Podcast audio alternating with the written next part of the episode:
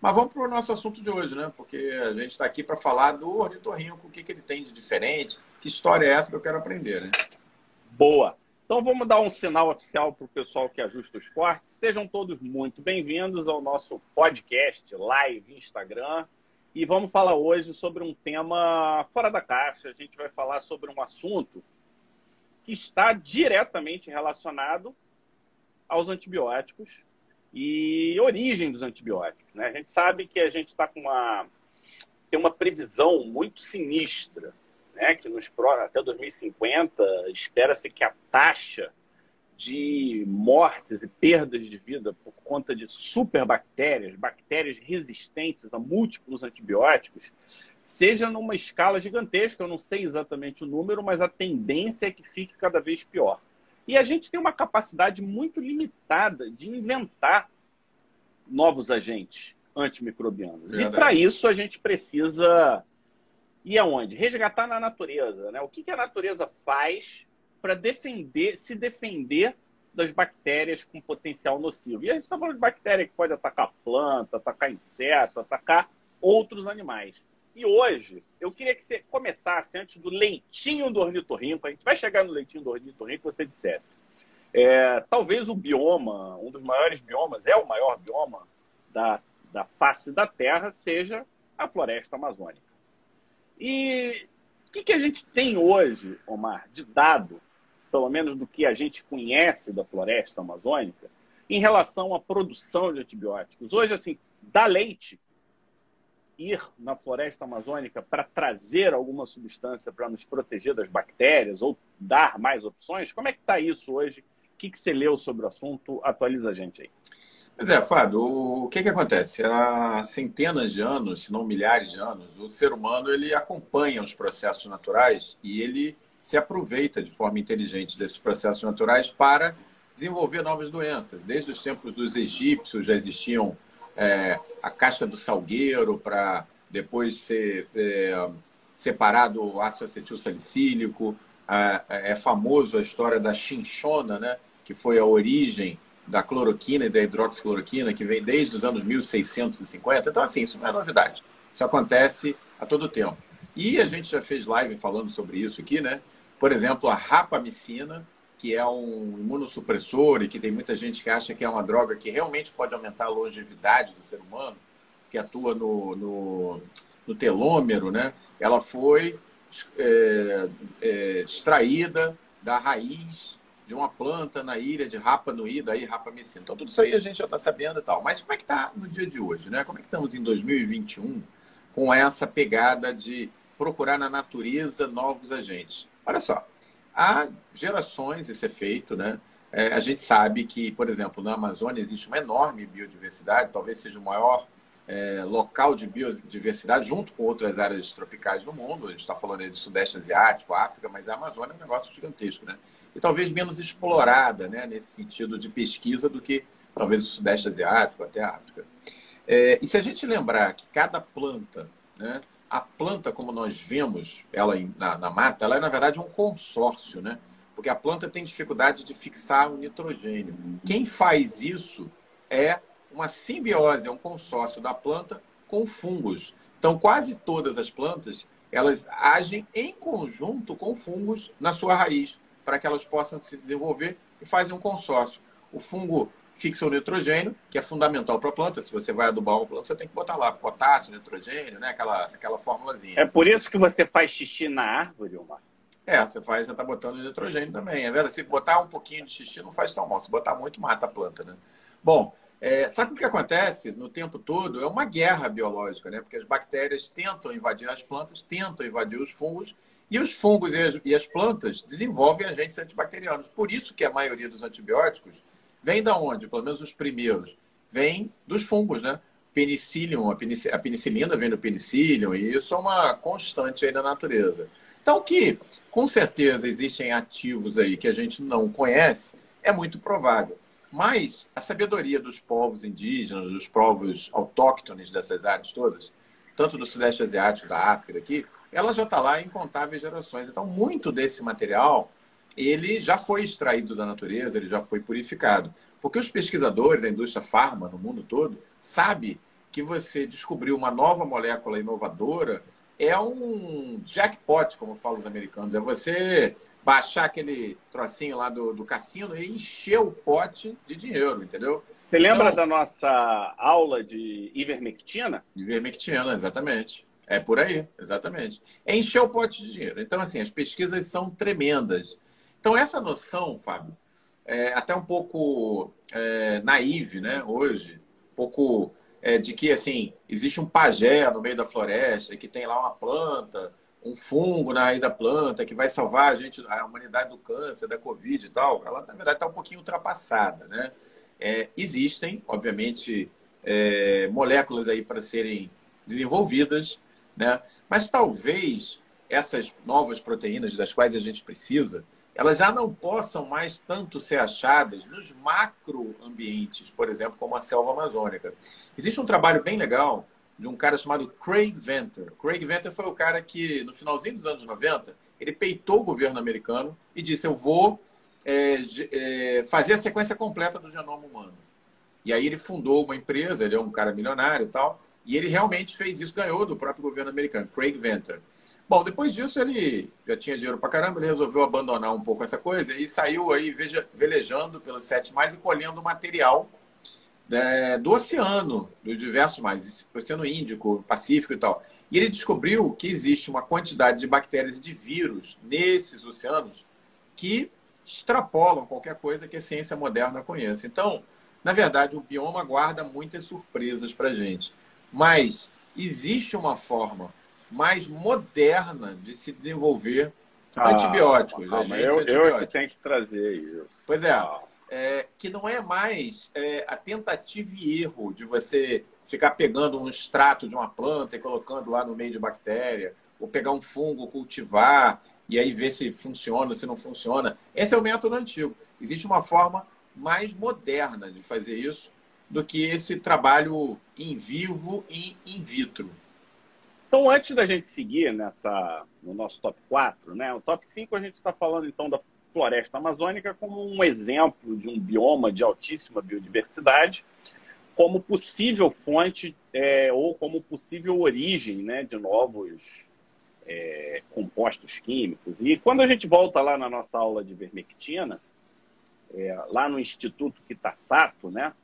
Quem não lembra, vai lá no nosso YouTube, descubra quem é Kitasato o cara que deveria ter ganho um Nobel não ganhou, mas ele fundou toda uma sociedade de medicina tropical no Japão. É, é fantástico. E o Instituto leva o nome dele, não é isso? O Instituto leva o nome dele. Tá a, a origem é ele, né? Então, é, é, impressionante. A origem é a França, né? Todos os grandes nomes do início do século XX passaram pelo Instituto Pasteur de alguma forma ou estudaram por lá na área da microbiologia. É uma é uma escola fantástica. E aí, ele, ele fala, né? Tentativa e erro, eles vão lá no solo, não é só na planta, no solo, na planta, diferentes locais do solo. Aí eles vão cultivando e eles têm lá um, uma cromatografia. Quando é amarelo, eles descobriram que tem um, um padrão, né? Então, geralmente, as substâncias de interesse têm esse padrão e esse padrão fica amarelo naquela determinada reação química e quando fica amarelo eles dão segmento. É, e aí você está me dizendo, Omar, que com a tecnologia, com conhecimento da farmácia, da farmacologia e da biologia molecular, né, podemos dizer assim, você conseguiria substituir. Eu tenho minhas dúvidas se substitui. Eu acho que compõe. Eu acho que não substitui, sabe? Porque é, eu entendo. Eu vou, vou dizer, vou completar isso depois que você explicar do que, que a gente está falando, né? Quando tá você bom. terminar, você me, me chama de volta, mas eu queria que você explicasse para a gente o que, que aconteceu, qual foi a grande tecnologia ou a grande ou as grandes tecnologias que permitem hoje a gente fabricar ou a gente produzir uma substância do zero, ou seja, é, é real isso? Ainda é filme de ficção científica? Como é que estamos hoje em relação à, nossa tecnologia e produção de medicamentos? Bom, então vamos lá. O Adilson acabou de nomear nossas terças-feiras infecciosas como terças nobres. Obrigado, Adilson. Muito Boa, simpático da sua gostei. parte. Boa. Olha só, é, existe sim, existem algumas tecnologias que são disruptivas, que são novas, que trouxeram um avanço gigante. Obviamente que isso não poderia passar ao largo, Fábio, da computação. O, o avanço que houve na área de informática foi tão grande que não se restringe aqui a gente estar tá fazendo a nossa live ou as pessoas estarem pensando no computador quântico agora. Isso foi trazido para a biologia molecular e para dentro dos laboratórios. Então, meu caro ouvinte, você já ouviu falar em testes em vivo. É, são termos latinos, né? Teste em vivo. Você já ouviu falar em teste em anima nobile, que é nada mais do que nada menos do que teste em seres humanos. Você já ouviu falar em testes in vitro, mas você já ouviu falar em testes em sílico?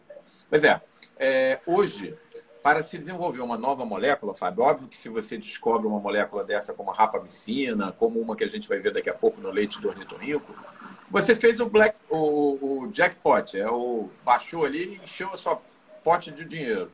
Mas normalmente não é assim. Como que é feito hoje? É, as moléculas elas são definidas em computador, elas são é, os dados é, químicos da, das novas substâncias são é, trazidos para dentro do computador e se monta uma estrutura espacial é, dessas novas moléculas, através de uma tecnologia chamada cristalografia espacial. Então, a cristalografia espacial é como se a gente fotografasse a molécula tridimensionalmente. A gente consegue ver todos os encaixes, como ela se movimenta, como ela se dobra. A gente já fez aqui live sobre prions, a gente já falou um pouco sobre dobradura proteica. Então, não é só a sequência de aminoácidos, não. Como ela, se dobra espacialmente, como é que ela se comporta. Pois bem, o que, que se faz hoje? Simulações do computador, daí o termo in sílico. Repete o nome? nome? Então é cristalografia. é cristalografia. espacial. Então, as moléculas, elas são. É, você consegue é, bombardear as moléculas com fachos de luz e, de acordo com esse facho de luz ele é, ele, ele é repelido, você consegue montar a estrutura é, tridimensional dessas proteínas ou moléculas. Olha que legal você consegue levar essas informações para dentro do computador, numa estrutura chamada in silico, ou seja, teste em, em silício, né, dentro do computador. Você consegue estimar como que essa molécula funciona e o que, que é muito legal, pessoal, você consegue propor dentro do, do ambiente em sílico de computador que determinadas mudanças pontuais nessa molécula podem melhorar a ação dela, podem fazer com que essa molécula seja, por exemplo, de maior afinidade pela membrana celular, de maior penetração no sistema nervoso central, mais lipofílica, menos lipofílica, e por aí vai, mais solúvel em água. Ou seja, é, a abordagem em sílico ela consegue fazer com que a gente melhore, Fábio, aquilo que a natureza pode nos dar. Então, vocês podem imaginar o avanço que isso está trazendo, essa tecnologia em sílico e de cristalografia espacial. Porque a gente não, pode, não precisa mais ficar sentado esperando que uma nova molécula inovadora caia no nosso colo a gente pode efetivamente trabalhar ativamente para que ela se torne melhor. Vou dar um exemplo, dois exemplos recentes dessa tecnologia de cristalografia espacial e de é, aplicação em sílico. Uma delas foi é, o, o, o, reconhecimento da estrutura do, do coronavírus, do, do SARS-CoV-2, e através disso se desenvolveu uma droga que é o Remdesivir é, que tem um acoplamento adequado. Ela, ele acabou não sendo o, o, o antiviral game changer que a gente queria, mas tem a sua ação e foi uma droga desenvolvida em sílico, dentro do, do laboratório. A segunda, a segunda a, é, aplicação que nós vimos é, também é a questão da ivermectina. A, a, desculpa, a nitazoxamida, a anita, que é um, a medicação que até os brasileiros aqui investiram, que tem resultados até interessantes até certo ponto. A gente tem que ver se a dose tóxica não é muito próxima da dose farmacológica. Mas os estudos originais com a nitazoxamida, por que, que se pegou a anita e vai usando? Não é assim do nada.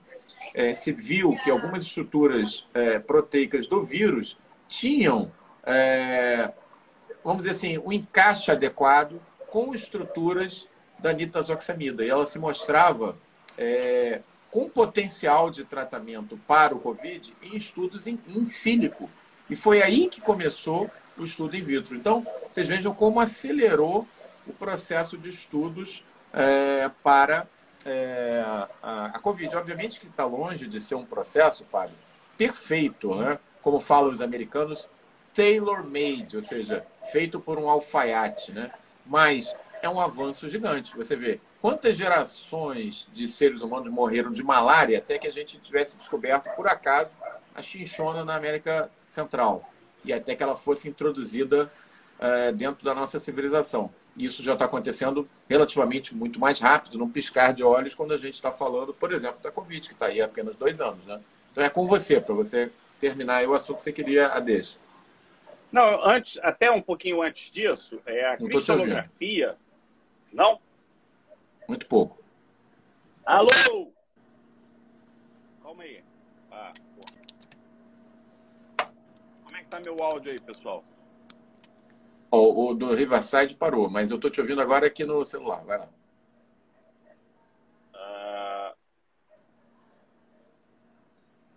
Uh... Eu não botei para gravar a porra do Riverside. Não botou? Não. Então fiquei só no Instagram. Perdi meu... A gente perdeu tempo. Aqui. Tá bom, vai lá. Então, vamos só. Então é o seguinte, é, a gente está falando de nível né, de imagem molecular. E a cristalografia é um deles, né? A gente tem outras técnicas de, por exemplo, a crioeletromicroscopia é uma, uma outra técnica utilizada. Hoje a gente tem técnicas que vão em nível quântico. E um detalhe assim que eu acho que vale a pena ser comentado é que nesse nível não é só forma, é carga é muito importante. Exatamente, então, por exemplo, também. É, cargas elétricas têm que ser levadas em consideração. Então, uma das etapas é a morfologia, vamos dizer assim, e aí as outras etapas é se, se atraem, se afastam. Então aí tem vários aspectos. Carga elétrica, né?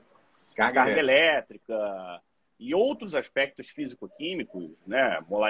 molaridade, aí está tá muito além da minha capacidade de, de escorrer aqui, devem ser analisadas. Então essa é uma etapa que, como você disse, né, foi é, divisora de águas e a partir daí continua-se os estudos e cada vez mais elaborados. Só que quando a gente faz isso, a gente faz isso em cima do que a gente sabe. Né? E a quantidade de informação que chega nova é absurda. Toda hora tem alguma coisa nova. E quando a gente está em paralelo buscando da natureza, a gente tá, muitas vezes acha que é o jackpot aquilo que a gente não sabia. Então a gente não deve ignorar a nossa ignorância. Ou seja, essa é minha visão nesse processo. Então você vai construindo e melhorando o que você tem e continua procurando as coisas por aí, porque as coisas existem, né? E em cima disso, eu queria que você falasse do nosso pico, ápice do dia, que é o leitinho do ornitorrinco. Omar, você arranjou, você, você e o Diego, que é o nosso designer, fizeram um super post não sei se o pessoal gostou, mas eu achei que ficou muito legal, ficou colorido, psicodélico, uma bacana, coisa né? é. bacana. O ornitorrinco é psicodélico por si só, é um animal super diferente, né? Você realmente não sabe se é um pato, se é uma lontra, se é um pato elontra, se é um... O que, que aconteceu ali? Então, nesse sentido, o que, que tem o leitinho do ornitorrinco? Conta aí pra gente. Então vamos lá, vamos voltar. Para a gente explicar isso aí, a gente tem que voltar, na verdade, fazer um pulo a 160 milhões de anos. Você sabe que aqui no Pé Digital a gente vai do passado ao futuro, está falando do futuro, é, tecnologia em sílico, a gente vai voltar a 160 milhões de anos. O que, que aconteceu há 160 milhões de anos, gente? Surgimento dos primeiros mamíferos. É, então, de ancestrais anteriores, há 160 milhões de anos, os primeiros mamíferos surgiram. E os primeiros mamíferos, Fábio, estavam longe de ser mamíferos perfeitos, porque eles estavam no meio do caminho né, evolutivo. Quem são esses primeiros mamíferos considerados fósseis vivos até hoje? Alguns, alguns animais que só existem na, na Austrália. E por que na Austrália, Fábio? Porque a Austrália funcionou durante muito tempo como uma grande ilha isolada do mundo mas por outro lado, com um bioma grande o suficiente então, para que a, lá, a lá Galápagos, uma coisa assim. A lá Galápagos, mas com a diferença de que é um continente, então a biodiversidade é grande. Então, tem, na verdade, tem dois animais, dois, não um, que estão lá na Austrália, só existe lá, e que ainda é, são remanescentes dessa primeira tentativa da natureza com os mamíferos. Quais são esses bichos? Um chama ornitorrinco. Tem duas espécies de ornitorrinco, não tem uma só não, são duas. E existe um outro bichinho simpático que lembra um pouco espinho, chamado Ecdna, que é tipo um porco-espinho bicudo, tá? É... Mas, na verdade... O. Monotremados. Tá aqui, Exatamente. Ó, o Ecdna não tem nada a ver com o porco-espinho atual. Ele é um animal de 160 milhões de anos. Então, qual, o que, que caracteriza esses animais iniciais, os primeiros mamíferos, que têm esse nome de monotremados? Eles ainda colocam ovos. Ovos. Eles são ovíparos. Uh, os filhotinhos de ornitorrinco, de ecna, nascem dentro de um ovo. O ornitorrinco bota ovo. Quando o ovo eclode, então ele se, ele se parece com um réptil nesse sentido, tá? Porque eles vêm de uma origem comum com os répteis, né? Os mamíferos e os répteis, eles vêm de seres prévios, chamados de terapsídeos. Né? Mas, enfim, vamos lá, isso não importa muito hoje. É... E aí, esses primeiros mamíferos, eles são meio do caminho. Eles botam ovos, mas eles são peludos como os mamíferos e eles produzem leite, porque são mamíferos. Só que eles não têm tetas. Então, o ornitorrinco não tem teta. É, isso pode parecer engraçado, é, mas faz toda a diferença do mundo. Por quê? Porque os mamíferos mais é, modernos, vamos dizer assim, eles têm a teta. Então, quando o leite sai, ele sai direto ali na, na, na boquinha do, do, do, filhote, e o filhote se alimenta de um, de um, uh, um líquido né, rico em proteína estéreo. Mas com o ornitorrinco isso ainda não acontecia. Então, o que, que acontecia? Ela começava, a mãe ornitorrinco produz lá o leite, e o leite fica espalhado na toca, fica espalhado no pelo, e os bichinhos ficam lá, sai do ovo e fica lá mamando, né? O que, que acontece? O risco de contaminação é enorme. Quem já teve a experiência de deixar um pote de leite fora da geladeira em temperatura ambiente e voltar cinco ou seis horas de, depois, já talhou. Se esquecer a noite toda, provavelmente você não vai conseguir tomar. Você vai chegar perto vai ver um, um cheiro muito forte, já está estragado o leite. Então, qual foi a sacada dos pesquisadores? Espera aí, se esse leite está sendo produzido, não sai da teta da mãe ornitorrinco e o bichinho toma e não desenvolve nenhuma infecção bacteriana aparente, tem que ter alguma coisa na composição desse leite que protege ele da ação antimicrobiana. E aí eles foram atrás, pegaram o leite, começaram a testar as moléculas que estavam presentes nesse leite e, bingo, acharam uma molécula dentro do leite que tem uma, poten uma é, potentemente antimicrobiana, antibacteriana e que está trazendo a possibilidade de uma nova classe de antibióticos baseados no leite do ornitorrinco. E aí, gostou da história? Não? Putz, é uma monotremadina, né? Uma é. nova enzima vinda do... Quer dizer que quem tem bico não tem teta. Quem tem bico não tem teta, exatamente. Até porque imagina o, o bico do ornitorrinco devia ser foda para chegar na tetinha da mãe, né? Não vai conseguir. não encaixa, né? Não encaixa, pô. Mas é, o... a, agora vem cá. Foi, foi sábia aí, né? Foi vem sábia. cá que a história, a história ainda não termina aí. Calma, porque calma. Eu, eu que sou o âncora. Ah, mas não, é, antes, antes ainda, gente... ainda, é, ainda é o. Ainda é nesse top. Aí, só para vocês terem a história completa. 15 milhões de anos depois, teve uma nova alteração na linha dos mamíferos. Até então existiam só os monotremados, ornitorrinco, ecte, não sei o quê. Aí surgiram os marsupiais. O que, é o marsupial? É um passo intermediário. Já não bota mais ovo. É, são mamíferos. Pensa no canguru. Canguru, gambá. Aqui no Brasil tem gambá também. É, eles, eles não botam ovos, nasce já o bichinho, eles são vivíparos, não são ovíparos. É, e eles já têm a tetinha. Só que o, ter, o término da gestação é onde? Dentro da bolsa marsupial. Então o bichinho nasce pequenininho, o, o um canguru que fica com 2 metros de altura, ele quando nasce é uma coisinha assim, tem 10 centímetros. Aí ele é, vai lá para dentro da bolsa marsupial e fica ali mamando. é um verdadeiro é parasitinha, né? É um parasitinha. E qual é a terceira etapa, mais moderna ainda? Os mamíferos placentários. Esses sim, todos desenvolvidos dentro da barriga da mamãe. É, também vão, depois que nascem, é, ter a lactação já na teta, né? É, e a gente já fez uma live sobre isso, Fábio. Só para lembrar, a, a, live sobre ERVs, sobre os Human tá Endogenous tá, Está no nosso podcast. Quem não assistiu tá podcast. é um tema bem interessante. É. Isso aí, e... que a gente explica que o surgimento da placenta foi um presente colateral de um retrovírus que existe no nosso genoma até hoje e que se expressa particularmente aonde? nas células do tecido trofoblástico. No tecido trofoblástico, prolifera tanto esse ERV que é praticamente um vírus ativo e ele faz o sincício da criança com a mãe, entendeu? Muito legal, é, né? Tanto é que quando a gente vê né, infecções com sincícios, a gente pensa em infecções virais, né? É... Exatamente. E até a gente estava eu estava organizando aqui o material do herpes vírus 6, que é outro vírus incorporado no nosso genoma, né? Só é. que esse aí está mais associado ao aborto. Não está tão associado Quase que vocês viram a cueca do Omar agora, hein? é, você tem que estar tá sempre Fiquei excitado com a história do leitinho aqui. É, fiquei animado com a história do leitinho. Vai tirar a gente do ar aí. Bom, enfim, Não, essa e... história do leite é bem legal, né? Não, isso é muito interessante, porque uma vez eu lembro de uma, não sei exatamente aonde, mas a quantidade de coisa que se tira da natureza é gigantesca, né? Então, o pessoal de defesa indo atrás da composição da teia, que é mais resistente que um Kevlar, o pessoal indo no veneno da cobra e faz o captopril.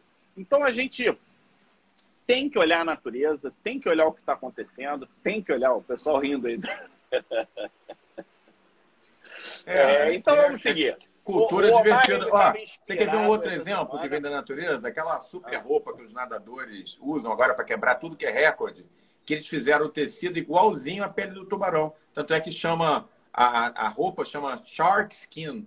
E aí os, os nadadores ricos pra caceta tinham a shark skin, a pele de tubarão, e os pobretos aqui do Brasil, sei lá, da Albânia, não tinham. E os caras estavam só quebrando recorde, quebrando recorde. Aí acabaram com shark skin.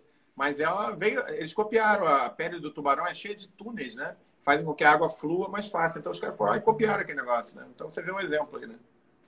É, e a natureza inspira a gente em, em várias coisas e na medicina não é diferente. diferente. Agora a gente não ficou satisfeito com o leitinho do ornitorrinho.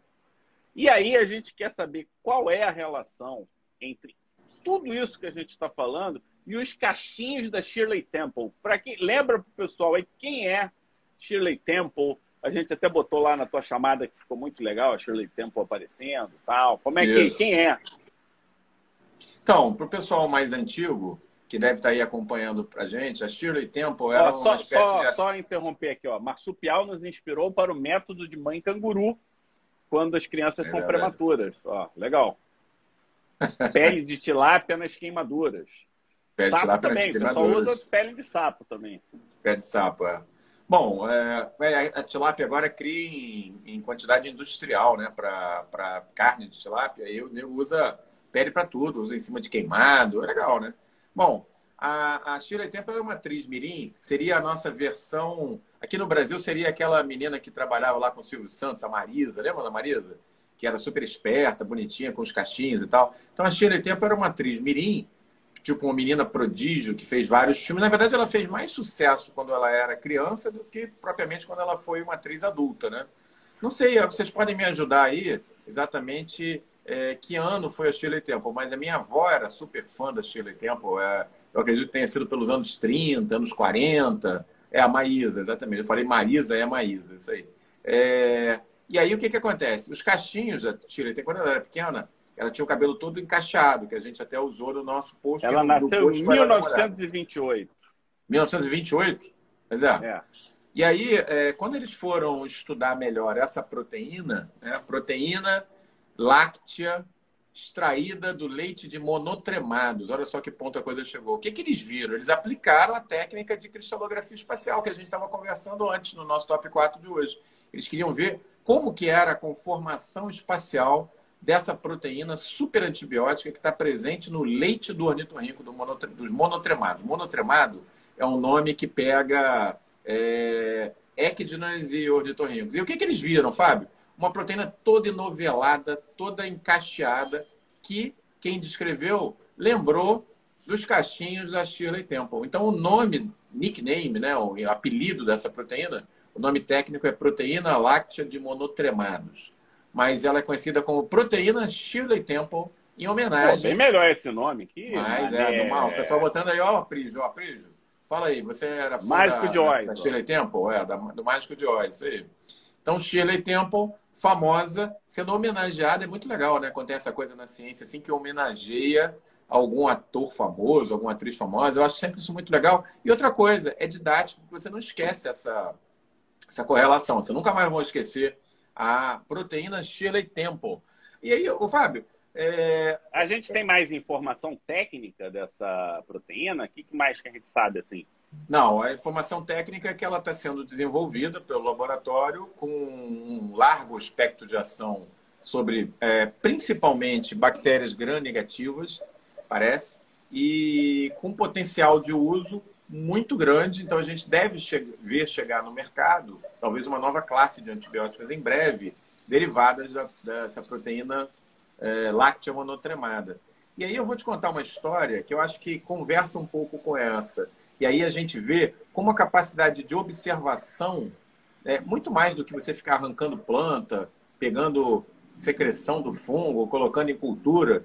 A capacidade de observação, um bom olho, Fábio. Assim como na dermatologia, um bom olho é fundamental para o diagnóstico. Você vê, o cara teve essa sacada. Ele falou, cara, o leite sai ali do ornitorrinco, não tem a teta. Como é que não estraga o leite? E ele fez a ilação. Tem que ter uma coisa com ação antibiótica.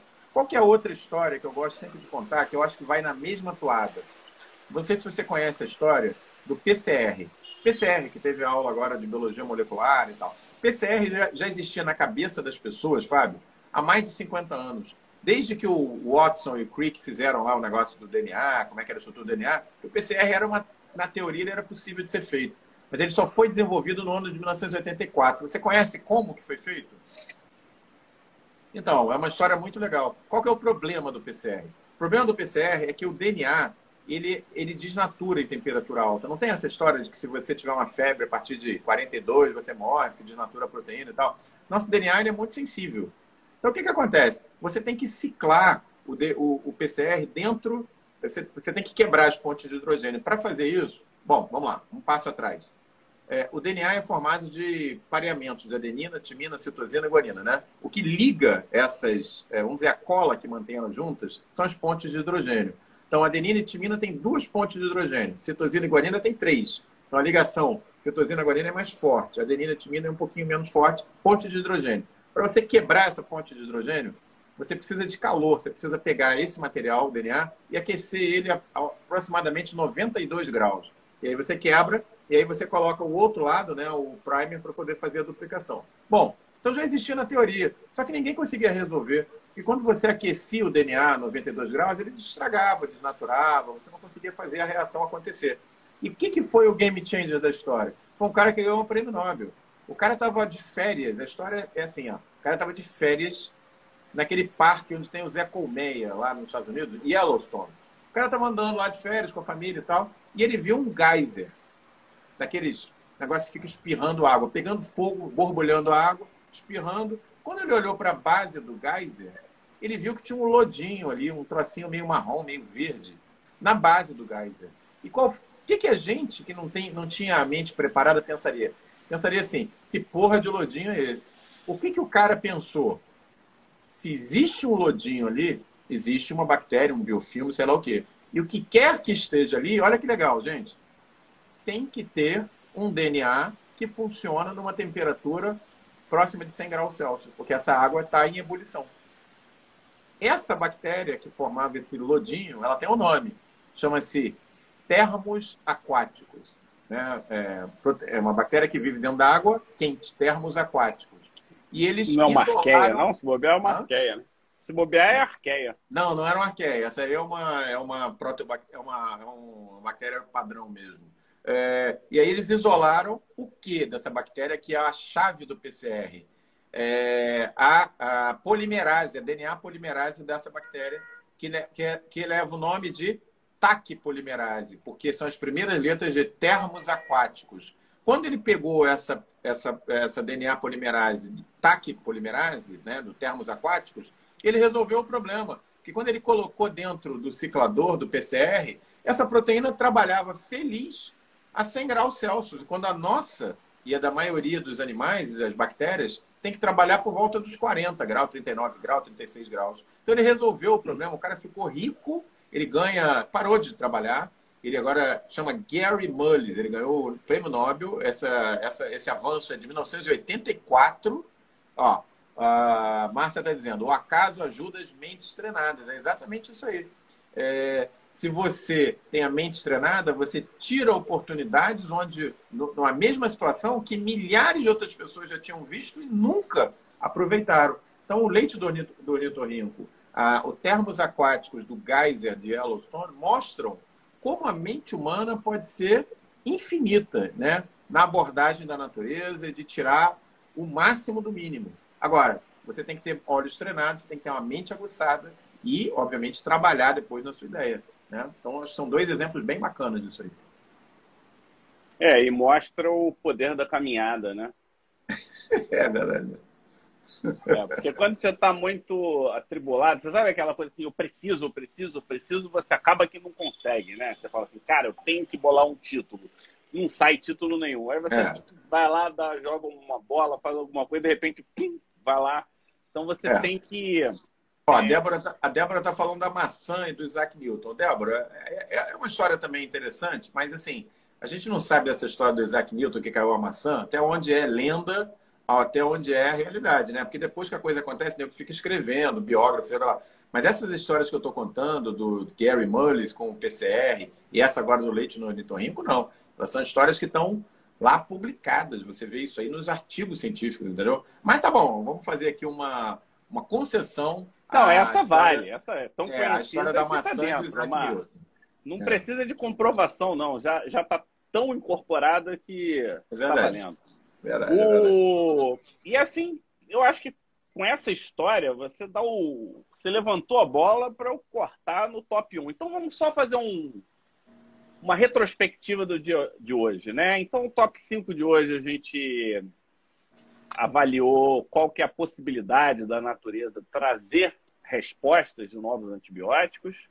O top 4, como a tecnologia nos ajuda nesse processo com a cristalografia o top 3, mostrando que ainda precisamos observar a natureza com leitinho do ornitorrinco, que homenageou no nosso top 2 a Shirley Temple. Então, é por conta do aspecto tridimensional, e aí a gente está tendo que a união dos dois mundos, né? Observação com a tecnologia, vendo como é que é a estrutura 3D dessa proteína, que pode vir a ser um super aliado se realmente se comprovar. A gente está em fases, então, de analisar o qual, o quão útil isso pode vir a ser para nós humanos, né?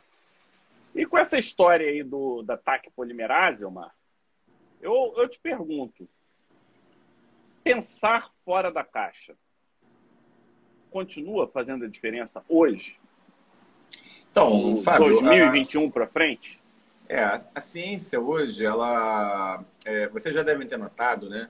Que diferente do, do passado, em que você tinha uma descoberta feita por uma pessoa, né? Nós, lá no curso de vacinologia, tem isso de uma maneira bem clara, né?